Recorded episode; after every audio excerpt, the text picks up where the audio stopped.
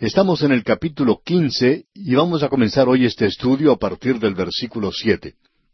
Decíamos que no es correcto decir que el número siete es el número de la perfección, sino que es más bien el número de plenitud, de lo completo. Ahora, a veces el número de lo completo es perfecto, pero el número siete es el número de lo completo. Ahora, habiendo dejado en claro esto, vamos a comenzar hoy nuestro estudio leyendo estos dos versículos, el versículo siete y el ocho del capítulo quince de Apocalipsis, que dice, Y uno de los cuatro seres vivientes dio a los siete ángeles siete copas de oro, llenas de la ira de Dios, que vive por los siglos de los siglos. Y el templo se llenó de humo por la gloria de Dios y por su poder, y nadie podía entrar en el templo hasta que se hubiesen cumplido las siete plagas de los siete ángeles. El hecho de que continuemos tratando aquí con el templo debería indicarle a cualquier persona que no estamos tratando con la iglesia. El templo o el tabernáculo no tenían nada que ver con la iglesia. En un libro que el autor de estos estudios bíblicos, el doctor J. Vernon McGee, escribió sobre el tabernáculo, que se llama El retrato de Cristo, él indica que aquí no se quiere decir que debemos construir un templo hoy o un tabernáculo, sino que se refiere al pueblo que tenía el tabernáculo y el templo, y ese por supuesto es el pueblo de Israel. Hay muchos que no quieren admitir esto porque dejan de lado a Israel en el plan y propósito de Dios cuando uno entra al principio del Nuevo Testamento. Y como usted puede apreciar, el Nuevo Testamento no los deja de lado a ellos. Ahora, estas siete copas de la ira representan la parte final del período de la gran tribulación, y aquí tenemos estas copas, y son utilizadas en el servicio del templo. Una copa de sangre es llevada por el sumo sacerdote un día cada año al lugar santísimo, y en la copa de sangre se hablaba de la redención por el pecado. Ahora los siete ángeles con vestiduras sacerdotales se apartaban del templo propio y ya no estaban realizando ese servicio en misericordia, sino que están comenzando un servicio extraño, derramando estas copas de la ira sobre un mundo que rechaza a Cristo. Y un mundo que rechaza la sangre de Cristo debe ahora soportar el juicio, el castigo por el pecado. Este juicio no es el resultado de la enemistad del hombre o Satanás, sino que es una acción directa del Señor Jesucristo, este Jesús tan manso y humilde, a quien vimos descrito con esta descripción tan extraña al comienzo de esta sección, cuando se habla de la ira del Cordero. Uno nunca piensa que un Cordero puede enojarse. El león puede rugir, pero no un pequeño Cordero. Pero la ira del Cordero es lo que va a llegar a sorprender a este mundo un día. El profeta utilizó esta figura de la copa de iniquidad y de ira que finalmente sería derramada en juicio. Ese cuadro mostraba que Dios permitía que se llenara pacientemente, pero cuando se llena, entonces Él actuará. El humo mencionado aquí está relacionado con la gloria de Dios. No vamos a expandirnos en esto en esta ocasión. Ahora estos siete ángeles con las siete copas de oro presentan claramente que los juicios de las copas proceden de Dios y no son el resultado de las fallas del hombre y de las equivocaciones que ha cometido, ni de las enemistades de Satanás. Esta es una acción directa de parte de Dios. Y el número siete se ha presentado a través de todo este libro y no indica perfección, como ya indicamos. Hay muchos que piensan en el presente que el número siete en las Escrituras demuestra perfección, pero debemos repetir, como dijimos hace un momento, que demuestra plenitud, lo completo, y esto demuestra el juicio completo y final de Dios en este mundo en el cual vivimos. Bien, llegamos ahora al capítulo 16 de Apocalipsis y al derramamiento de las copas de la ira. Y en el versículo uno de este capítulo 16 leemos lo siguiente. Oí una gran voz que decía desde el templo a los siete ángeles, Id y derramad sobre la tierra las siete copas de la ira de Dios. El Señor Jesucristo aún está a cargo, aún está controlando todo esto. Usted recuerda que anteriormente, cuando Él abrió el libro de los siete sellos, con eso se introdujo una serie entera de siete. Él no ha concluido todavía. Él está en control hasta el fin de este libro. Él es quien está marchando hacia la victoria. Él es aquel a quien pertenecen el poder y la gloria y la majestad, y este es el juicio sobre un mundo que rechaza a Cristo. Dios le ha entregado a él todo el juicio y él es quien da la orden de salida para estos ángeles. Ya no hay más demora, ya no hay un intervalo. La hora ha llegado, se ha dado la orden y los ángeles llevan a cabo la orden recibida. Esto es algo difícil de entender para el hombre del presente y aún para los creyentes, que Dios va a derramar su ira sobre un mundo rebelde, un mundo que aborrece a Dios y que destruirá la civilización. Pero amigo oyente, todo lo que usted observa a su alrededor hoy está bajo la condena, bajo el juicio de la mano de Dios. Quizá usted, amigo oyente, vive en un lugar en el cual usted recuerda hace muchos años que era un pueblo pequeño, es una zona donde no había tanta gente, no había llegado la contaminación ambiental, y no es ahora lo que era entonces. Y usted recuerda que podía salir a pasear por las montañas, o ir a la playa, o tal vez inclusive andar de noche sin tanto peligro como lo hay hoy. Y cuando usted salía, podía darse cuenta de lo atractivo que era su pueblo. Cuando salía de noche, podía ver todos los edificios, los negocios, iluminados con el encanto y atractivo que el mundo tiene que ofrecer en el presente, en todos los aspectos para satisfacer la carne, y de todas las maneras llegaba a satisfacer las demandas de la carne. Y al recorrer ese lugar tan atractivo, usted se sentía con cierto aire de satisfacción y exclamaba que era un lugar muy hermoso. Bueno, eso es algo interesante, amigo oyente, porque, ¿sabe una cosa? Todo esto va a desaparecer. Usted recuerda que los apóstoles le dijeron al Señor Jesucristo en cierta ocasión que mirara el templo, y él dijo que no quedaría piedra sobre piedra en ese lugar. Y le mostraron lo hermoso que era el templo, y se sorprendieron mucho de que él pudiera hacer una declaración así. Y él les recordó que no quedaría piedra sobre piedra en ese lugar. Amigo oyente, todo esto va a pasar. Está bajo el juicio de Dios. Dios va a juzgar todo esto, y todo desaparecerá como el humo. Es necesario entonces, amigo oyente, que nosotros hagamos nuestras inversiones en el cielo. Allí debe estar nuestro tesoro, donde ni la polilla ni el orín corrompen y donde ladrones no minan ni hurtan. Porque aquí en la tierra usted va a perderlo todo algún día. Hay personas que dicen, bueno, yo tengo mis inversiones y mi herencia, eh, mis acciones están seguras en el banco. Pero no hemos dicho que alguien se las va a llevar, amigo oyente, sino que usted va a tener que dejarla aquí algún día. Y eso es tan malo, quizá peor, que venga un ladrón y se las robe. Usted va a tener que abrir sus manos cuando muera. Va a tener que soltar todo eso. Tendrá que salir. Este mundo en el cual estamos viviendo está bajo el juicio de Dios, y eso es difícil de aceptar para los creyentes. Nosotros hemos sido alimentados tanto con esta pseudo dulzura del amor, esta predicación insípida del liberalismo, y el creyente común y corriente piensa que todo es dulce y brillante, que todo es de color de rosa, que Dios no va a disciplinar y que no va a castigar a nadie. Bueno, amigo oyente, lea el libro de Apocalipsis. Y aquí tenemos juicio. Ahora, en el versículo dos de este capítulo dieciséis dice, Fue el primero y derramó su copa sobre la tierra, y vino una úlcera maligna y pestilente sobre los hombres que tenían la marca de la bestia y que adoraban su imagen. El comentarista Dr. Vincent ha escrito, Cada ángel cuando llega su turno sale de la escena celestial. Es decir, que cada ángel sale del lugar donde se encuentra el propiciatorio, que ahora es juicio. Él parte de allí, sale ahora y derrama el juicio de la ira sobre la tierra. Y esto es muy interesante, parecería que Dios está enfrascado en una guerra de gérmenes contra los seguidores del anticristo. La escritura declara que la vida de la carne se encuentra en la sangre. Y también la muerte está en la carne, y estas llagas o úlceras malignas son peores que la lepra o el cáncer. Y en el momento en que el hombre descubre un remedio para una enfermedad, otra peor aparece. Estos son los juicios de Dios por los cuales Él revela físicamente que el hombre es corrupto moralmente en su totalidad. Y esto se compara a la sexta plaga en Egipto, y es de la misma clase de llaga o úlcera que se presentaba allí. Y lo interesante de notar es que Moisés predijo que vendría un juicio que sería sobre Israel algún día, tal cual se menciona aquí. Y eso se nos presenta ya en el libro de Deuteronomio.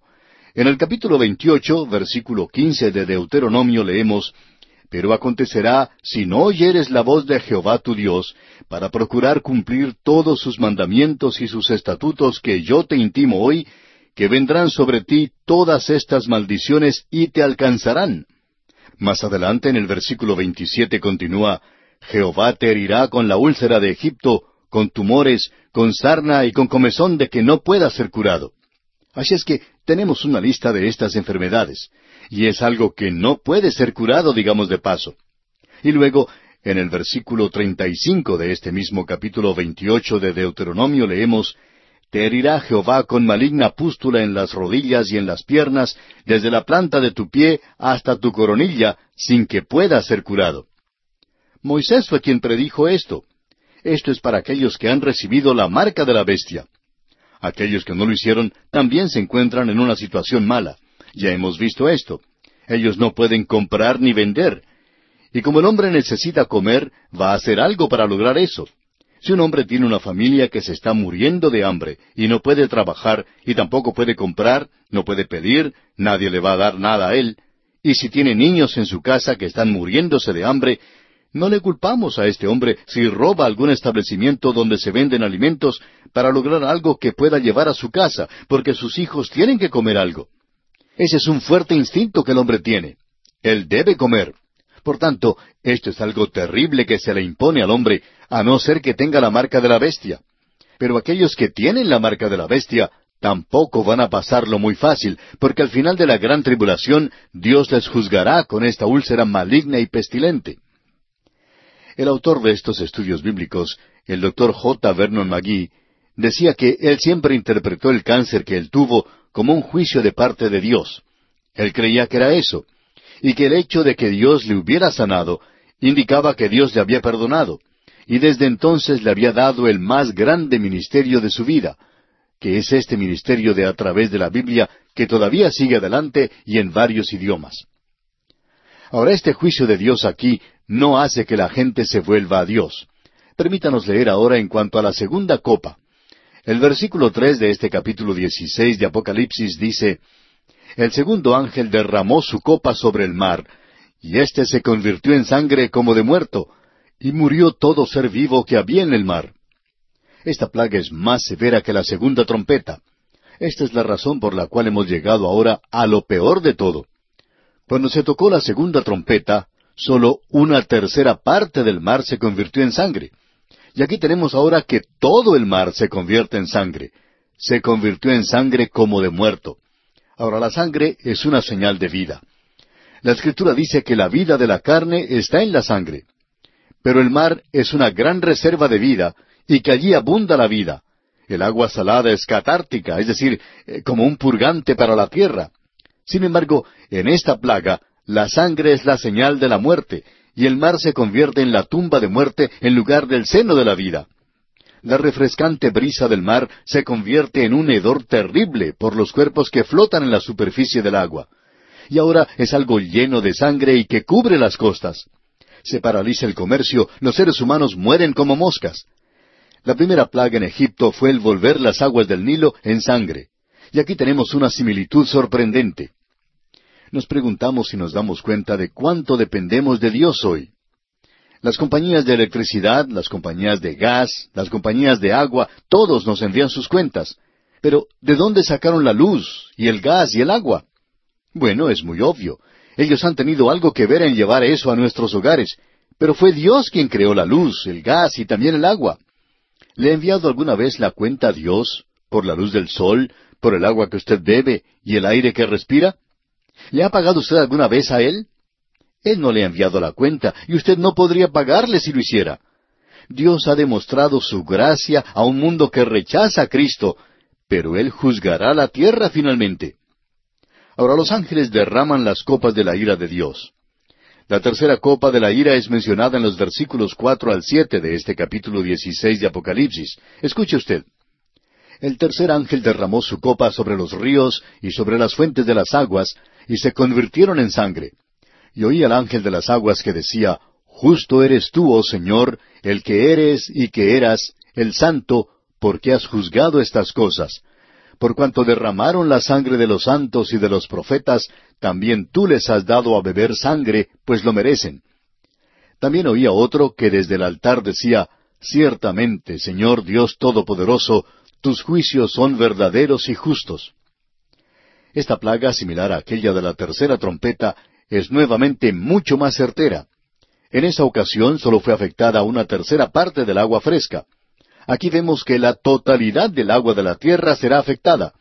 Esto significa la destrucción de la vida humana en un nivel sin paralelo. El ángel de las aguas, bueno, podríamos decir que es el superintendente del Departamento de Aguas de Dios. Y esto nos revela, creemos nosotros, otro ministerio de los ángeles que tiene que ver con la creación. Ellos están a cargo de diferentes departamentos físicos del universo. Hemos visto a cuatro ángeles en este libro que controlan los vientos. Ahora este ángel, y él conoce toda la historia, declara que Dios es justo y santo en este acto de juicio. Amigo oyente, cualquier cosa que Dios haga es justo y santo. Si usted no está de acuerdo con Él, es una lástima para usted. Usted está equivocado. No es Dios quien está equivocado. Usted se puede imaginar a un hombrecito de pie hoy diciendo en cuanto al Creador, yo no creo que Él está obrando correctamente. Amigo oyente, tenemos una pregunta para usted. ¿Qué es lo que usted está haciendo en cuanto a esto? En realidad, ¿qué es lo que usted puede hacer? Si usted no está de acuerdo con Dios, pues es mejor que se ponga de acuerdo con Él, amigo oyente, porque Dios es justo en todo lo que hace. Aquí leemos, por cuanto derramaron la sangre de los santos y de los profetas, también tú les has dado a beber sangre. Esto es justicia divina, por cierto. Aquellos que a espada matan, a espada morirán. Y el derramamiento de sangre lleva al derramamiento de sangre. Estos que están siendo juzgados habían hecho mártires al pueblo de Dios y ahora Dios está forzando a aquellos que los mataron a beber sangre, por la sangre derramada por los justos. Las oraciones que llegaron al altar están siendo contestadas ahora. Dios se demoró mucho tiempo en llegar a esto, pero ahora vemos que hace justicia. Y el mundo es culpable ante él. Veamos ahora en los versículos ocho y nueve el derramamiento de la cuarta copa. El cuarto ángel derramó su copa sobre el sol, al cual fue dado quemar a los hombres con fuego. Y los hombres se quemaron con el gran calor y blasfemaron el nombre de Dios, que tiene poder sobre estas plagas, y no se arrepintieron para darle gloria. Nuestro Señor Jesucristo predijo que habría señales en el sol durante el período de la gran tribulación. Entonces habrá señales en el sol, en la luna y en las estrellas, y en la tierra angustia de las gentes, confundidas a causa del bramido del mar y de las olas. Esto lo leemos en el Evangelio según San Lucas, capítulo 21, versículo 25. Llegamos al derramamiento de la cuarta copa. Vamos a leer los versículos ocho y nueve de este capítulo dieciséis de Apocalipsis que estamos estudiando.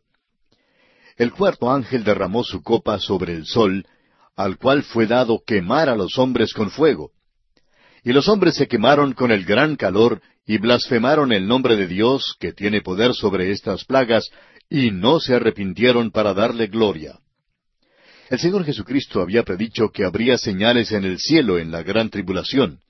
Él dijo, entonces habrá señales en el sol, en la luna y en las estrellas, y en la tierra angustia de las gentes, confundidas a causa del bramido del mar y de las olas.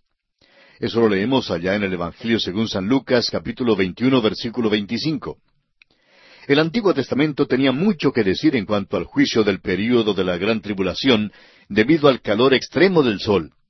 Por ejemplo, allá en Deuteronomio capítulo 32 versículo 24 dice, Consumidos serán de hambre y devorados de fiebre ardiente y de peste amarga.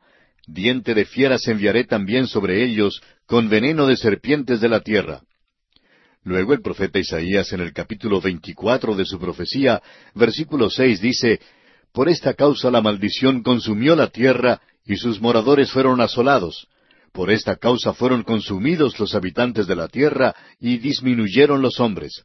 Y así continúa hablando. Usted recordará lo que dijo Malaquías en el capítulo cuatro, versículo uno.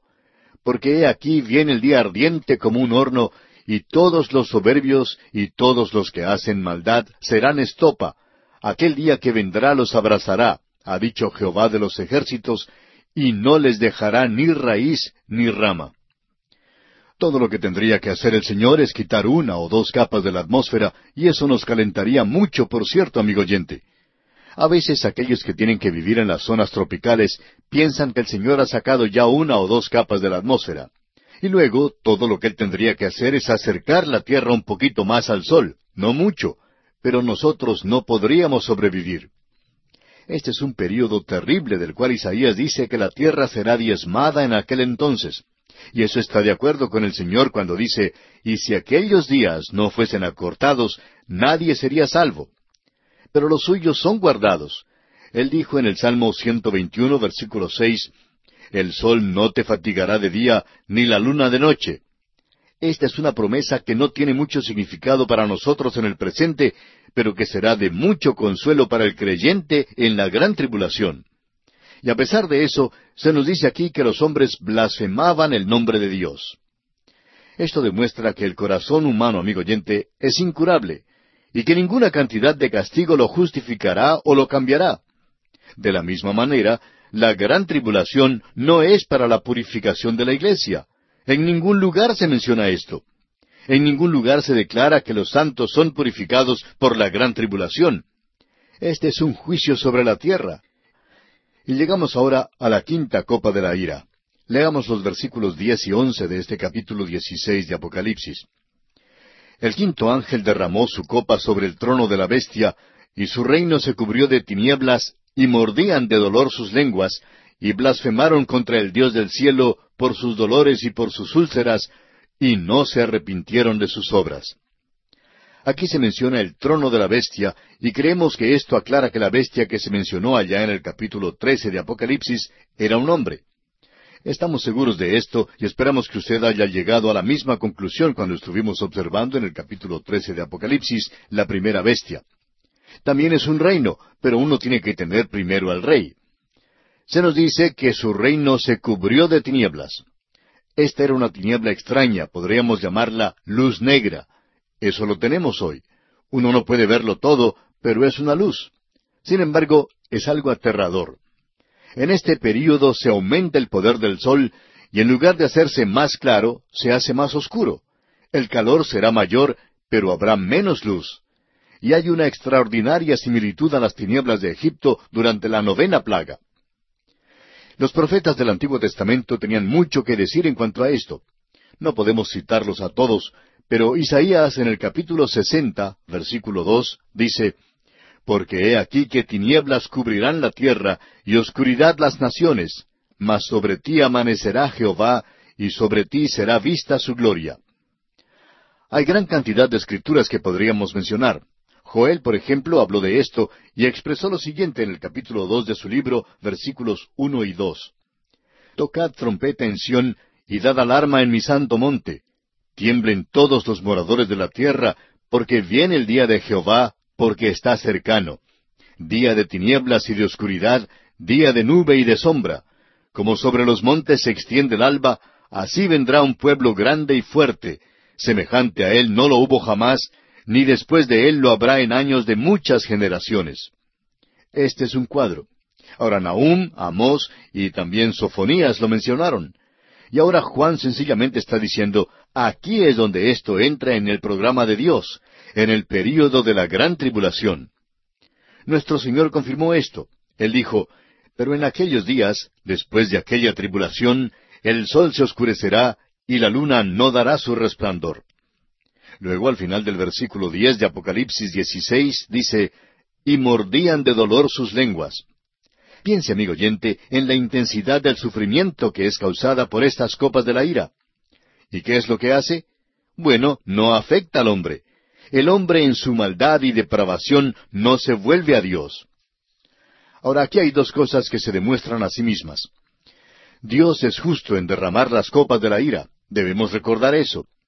Jesús es el juez en esta ocasión. Él está a cargo de todo, dando este castigo, y los hombres no son llevados al arrepentimiento por el sufrimiento. El apóstol Pablo habló de esto. En su epístola a los Romanos capítulo dos versículos tres al cinco leemos Y piensas esto, oh hombre, tú que juzgas a los que tal hacen y haces lo mismo, que tú escaparás del juicio de Dios? ¿O menosprecias las riquezas de su benignidad, paciencia y longanimidad, ignorando que su benignidad te guía al arrepentimiento? Pero por tu dureza y por tu corazón no arrepentido, atesoras para ti mismo ira para el día de la ira y de la revelación del justo juicio de Dios. Y aquí lo tenemos y no cambia al hombre. Luego sigue el derramamiento de la sexta copa. Leamos el versículo doce de este capítulo dieciséis de Apocalipsis. El sexto ángel derramó su copa sobre el gran río Éufrates, y el agua de éste se secó, para que estuviese preparado el camino a los reyes del oriente. El Éufrates es llamado el gran río, de manera que el mar Mediterráneo es llamado en la Biblia el gran mar. La importancia del río Éufrates en la palabra de Dios no debe ser descuidada.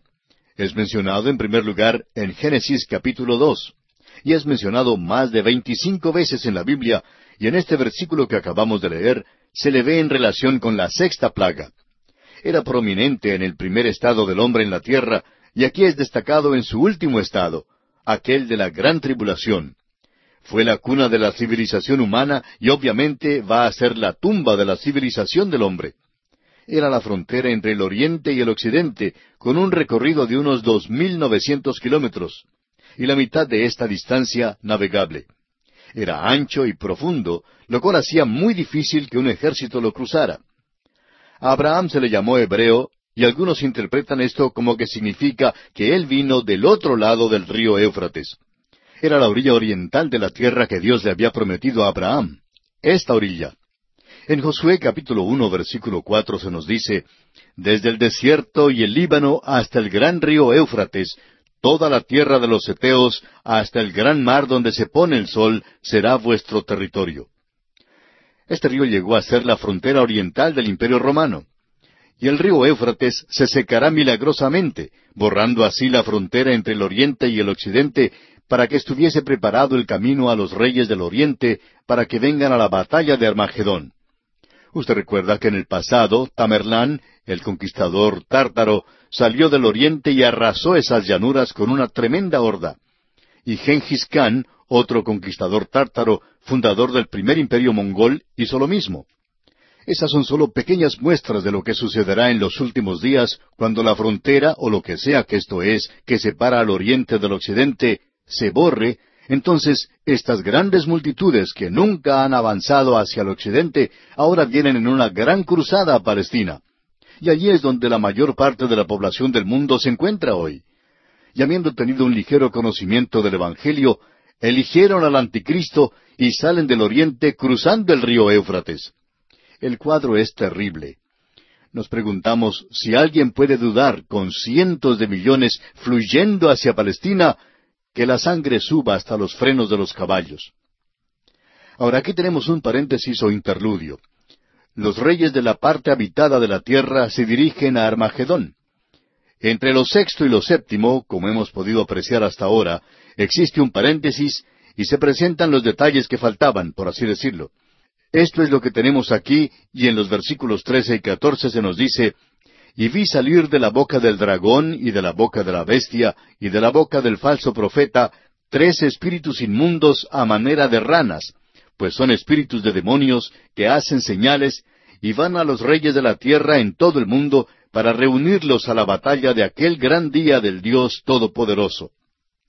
Este es Armagedón, y es llamado así por lo que se nos dice en los versículos quince y dieciséis, y para tenerlo todo claro, mejor que leamos estos dos versículos también, versículos quince y dieciséis del capítulo dieciséis de Apocalipsis.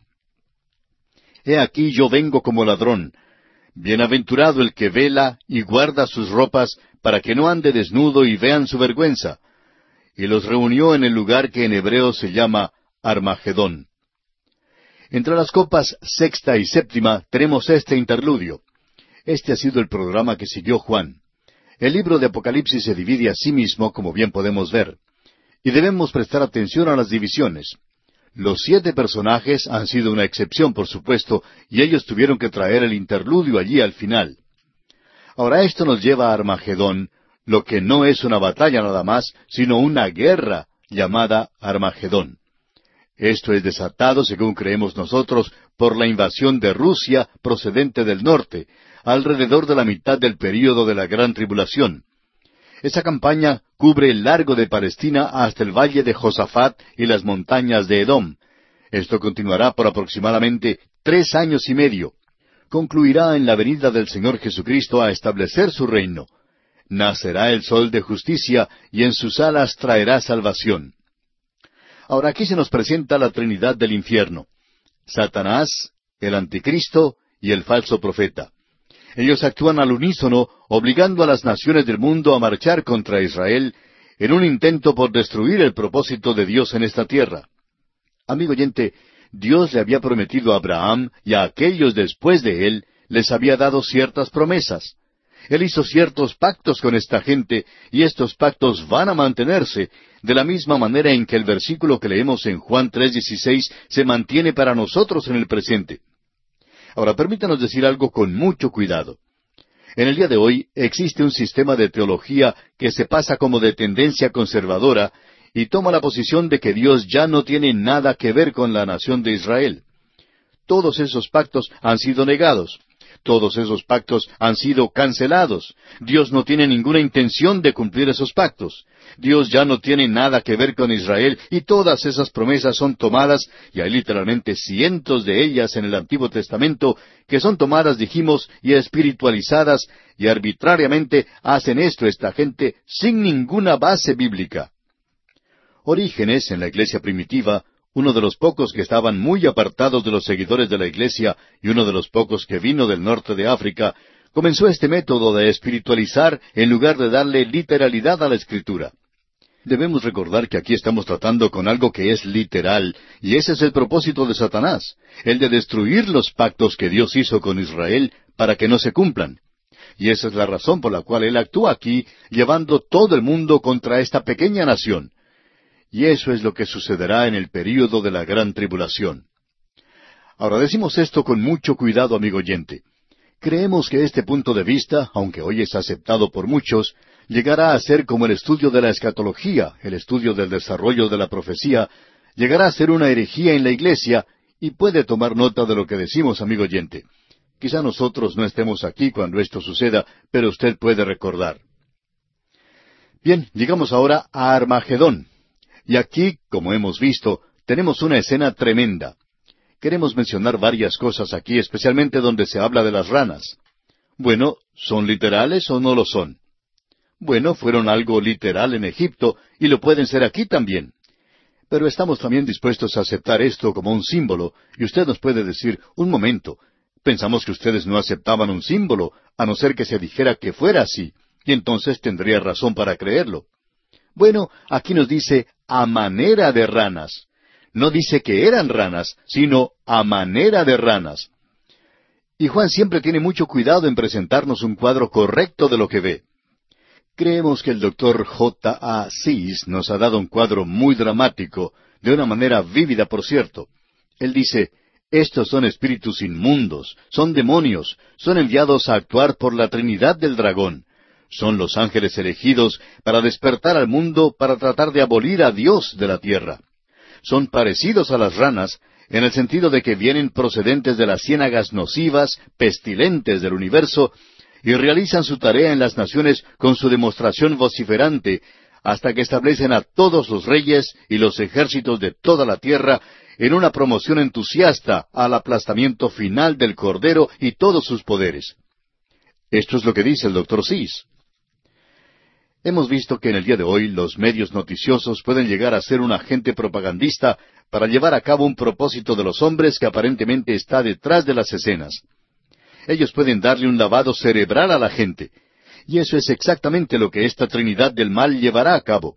Ellos van a hacer que todas las naciones del mundo marchen contra Israel.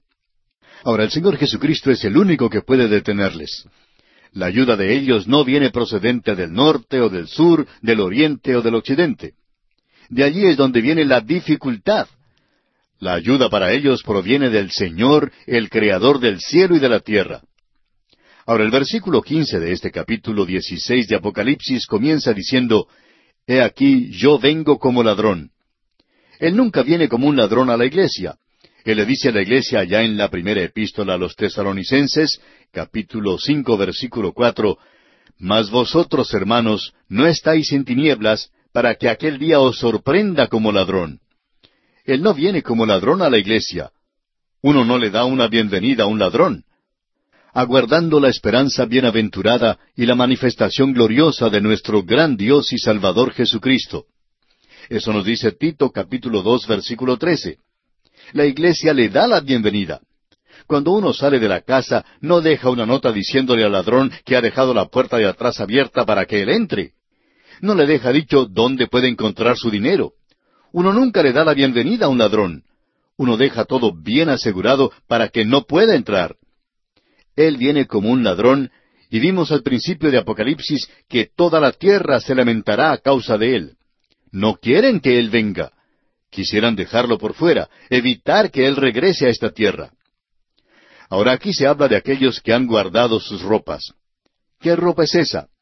Bueno, el comentarista Edersheim aclara esto explicando que el capitán del templo realizaba ciertos recorridos por la noche para ver si los guardas estaban despiertos y alertas. Si alguno era encontrado dormido, se le golpeaba o se quemaban sus ropas, y si algo así le sucedía a alguno, por cierto que se despertaba rápidamente. Así es que aquí se le dice, guarda tus ropas para que no andes desnudo y vean tu vergüenza. Debe estar seguro de que está vestido con la justicia de Cristo. Armagedón es una guerra. Queremos enfatizar eso. Leemos en el versículo 16 aquí la única mención de la palabra Armagedón en las Escrituras. Queremos dar una descripción de esto, ya que el doctor Magui, el autor de estos estudios bíblicos, ha visitado este lugar.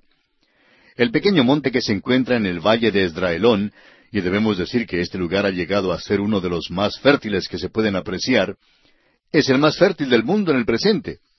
Y allí han llegado personas como Nabucodonosor, los asirios, Napoleón Bonaparte estuvo allí, los gentiles también estuvieron allí, los sirios, los cruzados cristianos, franceses anticristianos, egipcios, persas, turcos, árabes y muchos otros. Todos han estado allí. Y ese es el cuadro que tenemos aquí. Luego tenemos el derramamiento de la séptima copa de la ira de Dios. Y nos agrada ver que todo esto ha sido derramado. Veamos los versículos 17 y 18 de este capítulo 16 de Apocalipsis. El séptimo ángel derramó su copa por el aire, y salió una gran voz del templo del cielo, del trono, diciendo, Hecho está. Entonces hubo relámpagos y voces y truenos y un gran temblor de tierra, un terremoto tan grande cual no lo hubo jamás desde que los hombres han estado sobre la tierra. Esta es la última serie de siete juicios antes de la venida de Cristo, y este es el séptimo y el último de los últimos siete. Es decir, que estamos al final mismo de la gran tribulación.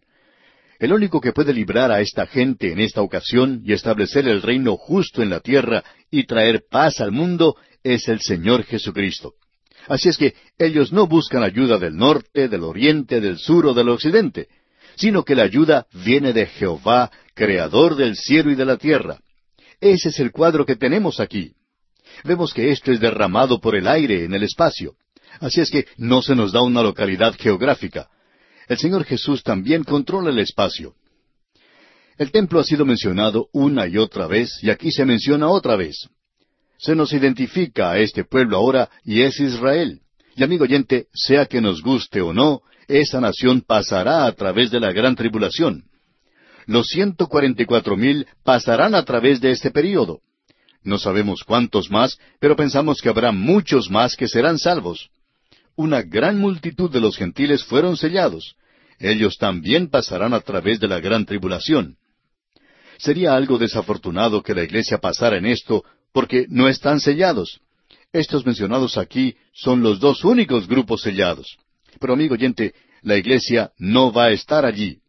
Enoc fue trasladado. Él fue trasladado porque no entró al tiempo del juicio por el diluvio. Noé lo hizo.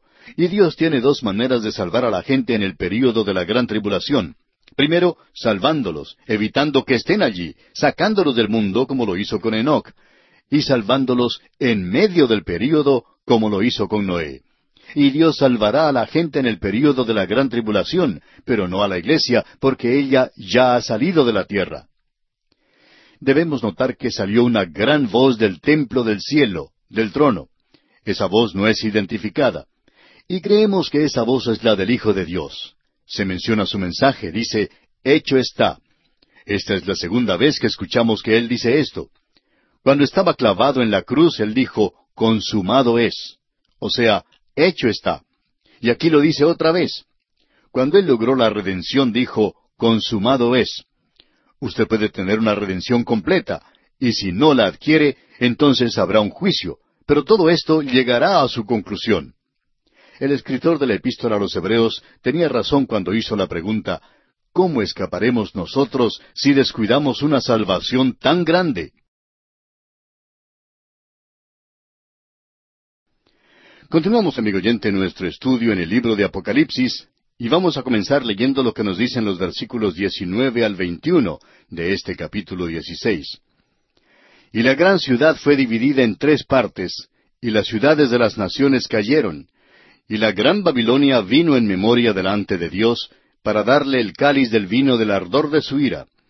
Y toda isla huyó, y los montes no fueron hallados, y cayó del cielo sobre los hombres un enorme granizo como del peso de un talento, y los hombres blasfemaron contra Dios por la plaga del granizo, porque su plaga fue sobremanera grande.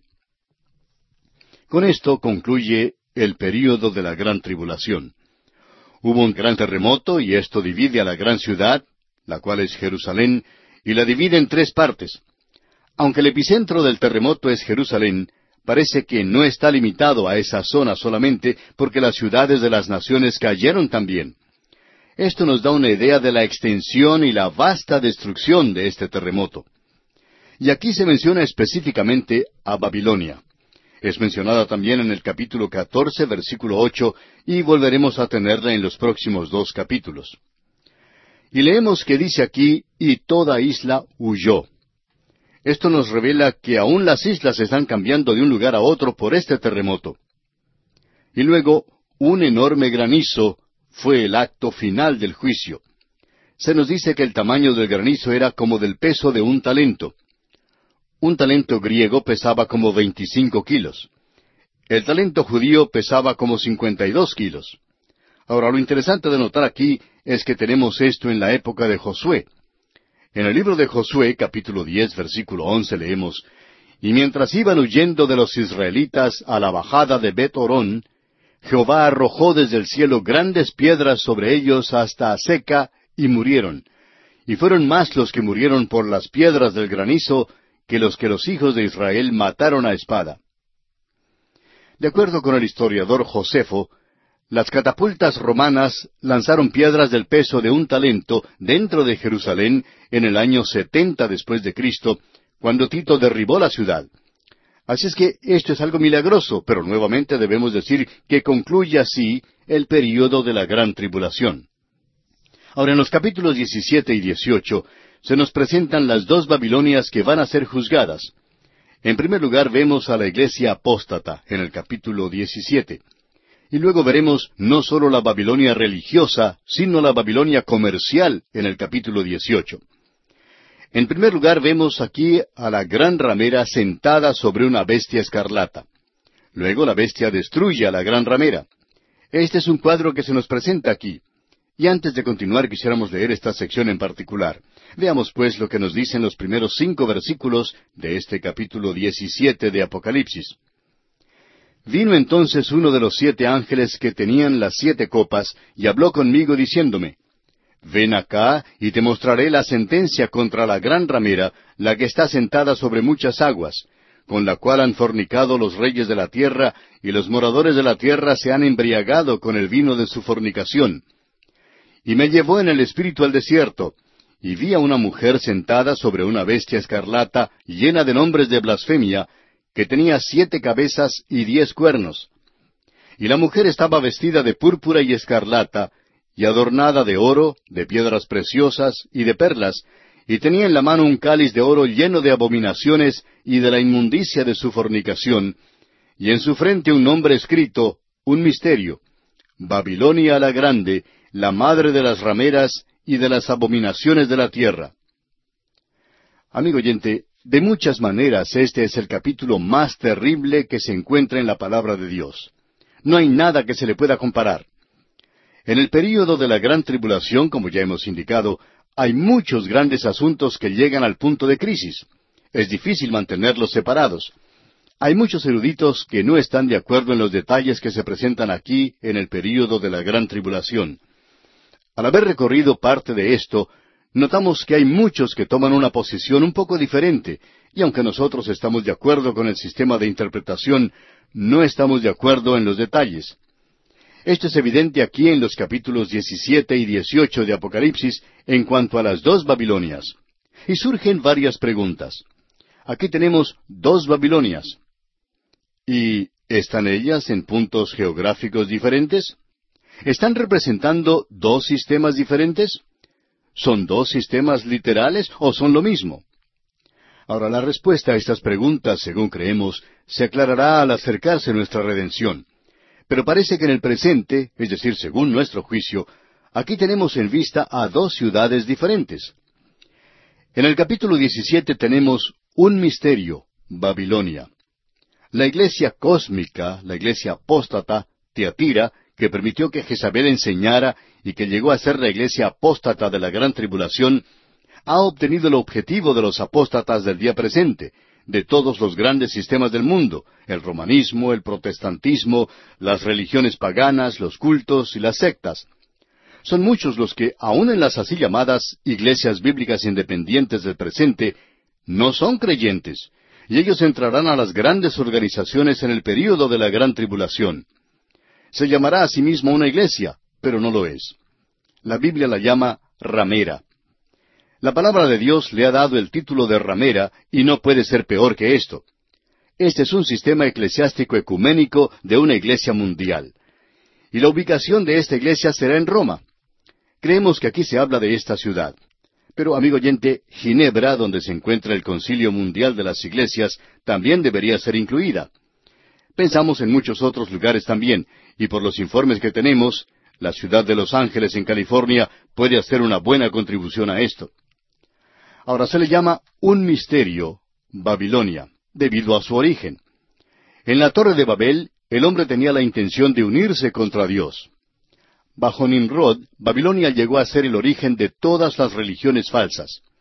Ahora el sueño de Nimrod llegará a cumplirse en la primera parte del período de la gran tribulación, porque la iglesia cósmica dominará a la bestia. La iglesia que tenía que haber sido la esposa de Cristo aquí se presenta como la ramera. Amigo oyente, la iglesia es culpable de fornicación espiritual, habiéndose vendido a sí misma al mundo. Esta es la iglesia que dice, yo soy rica y tengo abundancia de cosas y no tengo necesidad de nada. Cuando estuvimos considerando las siete iglesias, usted recordará que dijimos que creíamos que es la iglesia en Filadelfia la que sale en el momento del rapto de la iglesia antes del período de la gran tribulación. Él le dijo a esa iglesia, yo también te guardaré de la hora de la prueba que ha de venir sobre el mundo entero. Hemos pasado mucho tiempo en esa hora, en este estudio, y ese es el período de la gran tribulación. Ahora esta iglesia no pasa a través de este período. Es el rapto. Pero, ¿el rapto de quién? No son las denominaciones, no son las iglesias individualmente, sino esta iglesia que está formada por los creyentes, aquellos que están en Cristo. Ese es el grupo que es sacado de la tierra y el resto de esa multitud de miembros de las iglesias permanece en la tierra. El doctor George Gill acostumbraba a decir que algunas iglesias continuarán funcionando como si nada hubiera pasado al domingo siguiente del rapto. Es decir, que en muchas iglesias, después del rapto, no faltará ningún miembro. Ese grupo entrará al período de la gran tribulación. Pero debemos comprender que estos no son creyentes. Esta no es la iglesia del Señor Jesucristo y nunca ha sido llamada su iglesia. Esta es parte de la ramera y no puede ser peor que esto. Este es un sistema pseudo religioso. El doctor Pentecost, en su libro sobre las cosas que vendrán, presenta este comentario en cuanto al sistema de la ramera y dice, La bestia que fue dominada por el sistema de la ramera se levanta nuevamente contra ella y la destruye a ella y a su sistema completamente. Sin duda alguna, el sistema de la ramera estaba en competencia con el sistema religioso de la bestia, que era promovido por el falso profeta, y se lleva a cabo la destrucción para que la bestia sea el único objetivo de la falsa adoración como está reclamando. Hasta aquí el comentario del doctor Pentecost. Ahora, Babilonia va a ser reedificada. Ya hemos visto eso en el libro de Isaías y también en Jeremías. Y aquí vemos esta destrucción de Babilonia en el capítulo 17 y también en el capítulo 18 de Apocalipsis. La Babilonia eclesiástica es destruida por la bestia. La Babilonia comercial es destruida por el regreso de Cristo. La Babilonia eclesiástica es aborrecida por la bestia. La Babilonia comercial es amada por el mundo. La Babilonia eclesiástica es destruida al comienzo de los tres años y medio de la gran tribulación. La Babilonia comercial es destruida al final de los tres años y medio de la gran tribulación, es decir, al final mismo. Zacarías tenía algo que decir en cuanto a esto en el capítulo cinco de su libro, y no vamos a tomar el tiempo para ver lo que él dice allí. Ahora, al ver a esta ramera sobre la bestia escarlata, nos damos cuenta que eso es algo terrible. La bestia, digamos de paso, es el imperio romano que volverá a ser reunido por el anticristo. Creemos que con la ayuda de una iglesia falsa, es decir, con un sistema de esa clase, será formada por personas de todos los grupos. El querer señalar a ese como solo un grupo ha sido una equivocación cometida en el pasado. Esta es la gran ramera, y no tenemos palabras para describir lo terrible que es este cuadro. Ahora, la iglesia de Tiatira solo le permitió a Jezabel que enseñara. Pero la iglesia apóstata en la gran tribulación es una ramera mucho más terrible que lo que fue Jezabel. Es una iglesia formada por miembros de la iglesia que no son creyentes, que no son del cuerpo de Cristo, y este es el grupo que entra a la gran tribulación. Se nos dice varias cosas en cuanto a ella. Dice, la que está sentada sobre muchas aguas. Eso indica grandes multitudes de pueblos y naciones, bien puede controlar todo el mundo, con la cual han fornicado los reyes de la tierra, dice. Esto demuestra que hay una alianza impía, profana entre la Iglesia y el Estado durante este período. Amigo oyente, este movimiento que existe en el día de hoy de reunir a todas las religiones, según lo que vemos nosotros, no proviene de Dios. Por cierto que cae dentro del patrón de la iglesia falsa que aparecerá, y ni siquiera ha sido dignificada llamándosele con el nombre de iglesia. Estamos seguros que se llamará a sí mismo una iglesia, pero no lo es. Creemos que este movimiento es mucho más peligroso de lo que son ciertos movimientos políticos es más peligroso que la nueva moralidad y es mucho más peligroso que cualquier otro movimiento del presente. Creemos que es el movimiento peligroso número uno del día de hoy. Esto va a ser una paradoja que va a deslumbrar a las multitudes que no piensan, y ellos van a quedar bajo la influencia de la bestia que salió del mar, de la bestia que salió de la tierra, los alcohólicos religiosos. Amigo oyente, cuando usted rechaza lo genuino, entonces es blanco fácil para lo falso. Eso es lo que el apóstol Pablo le dice a los tesaronicenses en su segunda carta, capítulo dos, versículo diez. Por cuanto no recibieron el amor de la verdad para ser salvos, sino que se complacieron en la injusticia. Así es que la copa de juicio será acercada a los labios de la ramera. ¿Y quién será el que haga esto? ¿Quién destruirá? Bueno, la bestia misma. Amigo oyente, el anticristo, el falso profeta, no quieren que ella esté funcionando porque el anticristo quiere ser adorado y no quiere ninguna clase de competencia. Y esta iglesia por lo menos hablará en cuanto a Dios, aun cuando no cree en Él. Y ese es el cuadro que tenemos aquí. Luego Juan nos dice al comienzo del versículo tres, en este capítulo diecisiete, y me llevó en el espíritu al desierto debemos notar lo que se indica aquí, ya que hay dos cosas que no hemos visto anteriormente. Al desierto.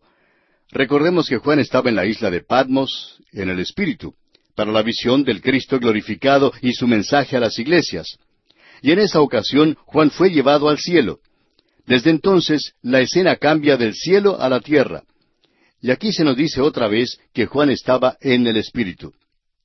Ahora, ¿necesitaba él un nuevo ungimiento del Espíritu para esta visión? Creemos que era así. ¿Es el desierto algo literal? Bueno, amigo oyente, usted recordará que este es un capítulo en el cual se utiliza símbolos. Alrededor de Babilonia y de Roma existe un desierto literal que ha sido registrado en la historia. Babilonia debía llegar a ser un desierto, y lo es en relación con esto. Usted puede leer los capítulos 47 y 48 de Isaías, y también los capítulos 50 y 51 de Jeremías. El desierto en las afueras de Roma era llamado la campiña. Creemos que el desierto mencionado en este versículo es literal, pero también es una señal de la condición caótica del mundo, provocada por la convulsión religiosa de Babilonia. Juan dice, y vi a una mujer sentada sobre una bestia escarlata, lo cual es algo realmente terrible. La bestia ha sido identificada como el anticristo, y el imperio sobre el cual gobierna es el restaurado imperio romano. Ahora la mujer es identificada para nosotros en el versículo 18. La mujer es una ciudad y la ciudad es Roma, la capital religiosa del mundo. Quizá tendríamos que ver lo que nos dicen los versículos 17 y 18 de este capítulo 17 de Apocalipsis. Escuche usted. Porque Dios ha puesto en sus corazones el ejecutar lo que Él quiso, ponerse de acuerdo y dar su reino a la bestia hasta que se cumplan las palabras de Dios. Y la mujer que has visto es la gran ciudad que reina sobre los reyes de la tierra. Así es que es posible identificarla. Es Roma, Roma religiosa, que ha heredado todas las religiones en el mundo. Porque los verdaderos creyentes del romanismo, es decir, aquellos que han aceptado al Señor Jesucristo como su Salvador personal, han sido llevados en el rapto de la iglesia. Hay muchos creyentes verdaderos allí, amigo oyente, y ellos también participarán del rapto. Y esto deja a una iglesia que es apóstata completamente y no es la esposa de Cristo. Aquí se le llama ramera, llena de nombres de blasfemia. Y eso demostrará cuánto se ha apartado la religión del Cristo viviente. Y dice, estaba vestida de púrpura y escarlata. Y ese era el color predominante del imperialismo romano. Cada senador y caballero de la época llevaba el color púrpura como un distintivo. Y el color escarlata también era utilizado. Luego dice, y adornada de oro. Eso nos habla de la belleza de un despliegue externo, pero como los fariseos, por dentro es corrupción e inmundicia. Dice luego, de piedras preciosas. Esto es algo bastante frío, aunque sea algo genuino. Y es una imitación sórdida de una religión genuina. El Señor Jesucristo dijo allá en el Evangelio según San Mateo capítulo 23, versículo 25, Ay de vosotros, escribas y fariseos hipócritas, porque limpiáis lo de fuera del vaso y del plato, pero por dentro estáis llenos de rubo y de injusticia. Y luego dice aquí, y tenía en la mano un cáliz de oro lleno de abominaciones. Esta es la intoxicación religiosa de la anti-iglesia, no anticristo, sino anti-iglesia, una pseudo religión falsa, una cristiandad de un evangelio falso y de un sistema engañoso. Esta es la copa que embriaga al mundo. Copa de oro fue Babilonia en la mano de Jehová, que embriagó a toda la tierra. De su vino bebieron los pueblos, se aturdieron por tanto las naciones. Esto lo leemos allá en Jeremías capítulo 51, versículo 7. Y ese es el cuadro que tenemos aquí. Ahora el versículo 5 de este capítulo 17 de Apocalipsis dice, Y en su frente un nombre escrito, un misterio, Babilonia la Grande, la madre de las rameras y de las abominaciones de la tierra. Queremos que usted sepa que hay algo revelado aquí que declara que esta Iglesia Universal no va a ser en realidad una Iglesia Universal.